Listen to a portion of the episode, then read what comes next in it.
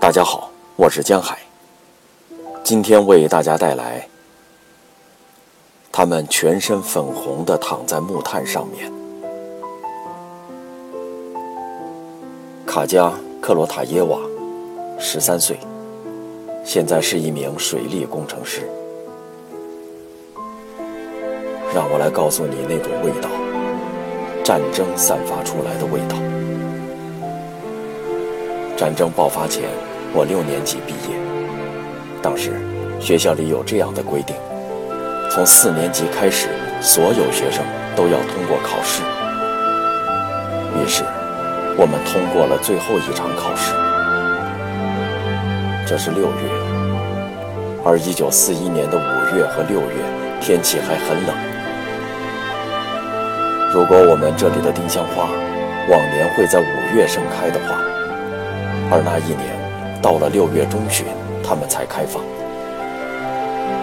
就这样，战争的开始，总让我与丁香花的芳香联系在一起，期间还混杂着丑李花的气息。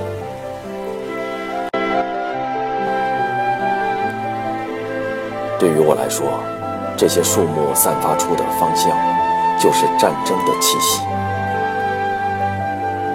我们生活在明斯克，我就出生在明斯克。父亲是军乐队的一名指挥，我跟着他参加过不少阅兵式。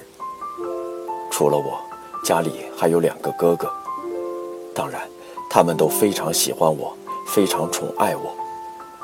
我是家里最小的，何况还是个小妹妹。夏天马上就要到了，很快就是暑假。这是让人非常快乐的日子。我喜欢锻炼身体，经常到红军之家的游泳馆去游泳。很多人都羡慕我，甚至班里的男孩也都羡慕我。我也有些骄傲自大，因为我游得非常出色。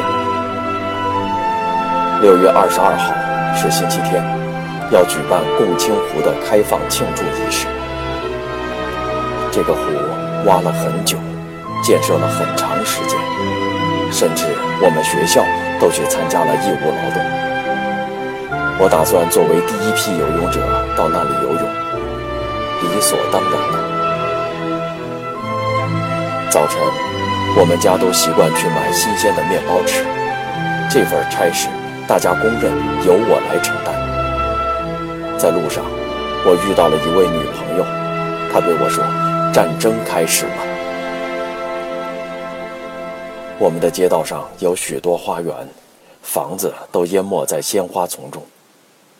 我想了想，什么战争啊？他在胡思乱想些什么？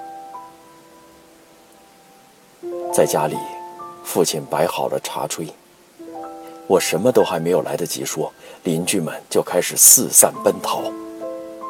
所有人嘴里都重复着一个词：战争。战争。第二天早晨七点，有人给我大哥送来了去兵役委员会的通知书。白天他跑去上班，给他发了钱，算清了工资。他拿着这些钱回到家，对妈妈说：“我要去前线了，什么都不需要，你拿上这些钱吧。”给卡佳买件新大衣。我刚刚升入七年级，成了高年级学生。我曾经希望能给我做一件蓝色波士顿呢子大衣，配着灰色的卡拉库尔羔羊毛领子。哥哥知道了这件事，到现在我还记得，临去前线，哥哥给了我买大衣的钱，而当时。我们过的日子很清贫，家庭收支都是窟窿，入不敷出。既然哥哥这样请求了，妈妈也应该给我买件大衣的。但是，他没有来得及。明斯克开始遭到轰炸，我和妈妈搬到了邻居家的石头地窖里。我有一只可爱的小花猫，脾气很古怪，除了院子，它哪里都不去。但是，当轰炸开始，我从院子跑向邻居家的时候，这只小猫也跟在我的身后追着跑。我驱赶它回家去，可它还是跟着我。他也害怕把它独自留在家里。德国人的炸弹伴随着某种轰鸣声飞落下来，像是尖利的嚎叫。我是一个受过音乐熏陶的小姑娘，这声音强烈的刺激了我。这些声音如此可怕，以至于我的两个手掌心都被汗水湿透了。和我们一起蹲在地窖里的，还有邻居家一个四岁的小男孩，他没有哭，只是把眼睛瞪得大大的。起初。是单独的一栋房子着火了，随后整个城市陷入了一片火海之中。我们喜欢看大火燃烧，喜欢看篝火，但是当整个房子着起火来，那简直太恐怖了。大火从四面八方蔓延开来，天空和街道都弥漫着滚滚浓烟。一些地方发出耀眼的光芒，那是因为大火在燃烧。我记得在某栋木头房子上有三个窗户，窗台上生长着茁壮的令箭荷花。这栋房子里已经没有人了，只有令箭荷花在怒放。当时，我有一种感觉。这盛开的不是鲜红的花朵，而是火焰。鲜花在燃烧。我们四处奔逃，在通往乡间的道路上，人们送给我们面包和牛奶，别的什么食物都没有，而我们也没有钱。从家里跑出来的时候，我蒙着头巾。而妈妈不知为什么穿着的是一件冬天的大衣，一双高跟皮鞋。人们给我们东西吃都是白送的，谁也不提要钱。逃亡的人们像潮水般汹涌。后来，有人第一次传过话来，说前面的道路被德国人的摩托化部队给截断了。我们赶紧往回跑。跑过那些村庄，跑过那些抱着牛奶罐子的大妈，我们跑回到自己城市的街道上。几天前，这里还是绿荫茂密，鲜花盛开，可如今一切都化成了灰烬，甚至那些古老的椴树也一棵没有留下，一切。都焚烧成了黄色的尘沙，生长万物的黑色土壤不知道哪里去了，只剩下黄黄的尘土，一片沙土，就仿佛你站在刚刚挖掘好的坟堆旁。工厂的锅炉幸存了下来，它们本来是白色的，在剧烈的大火中，它们被烧得通红。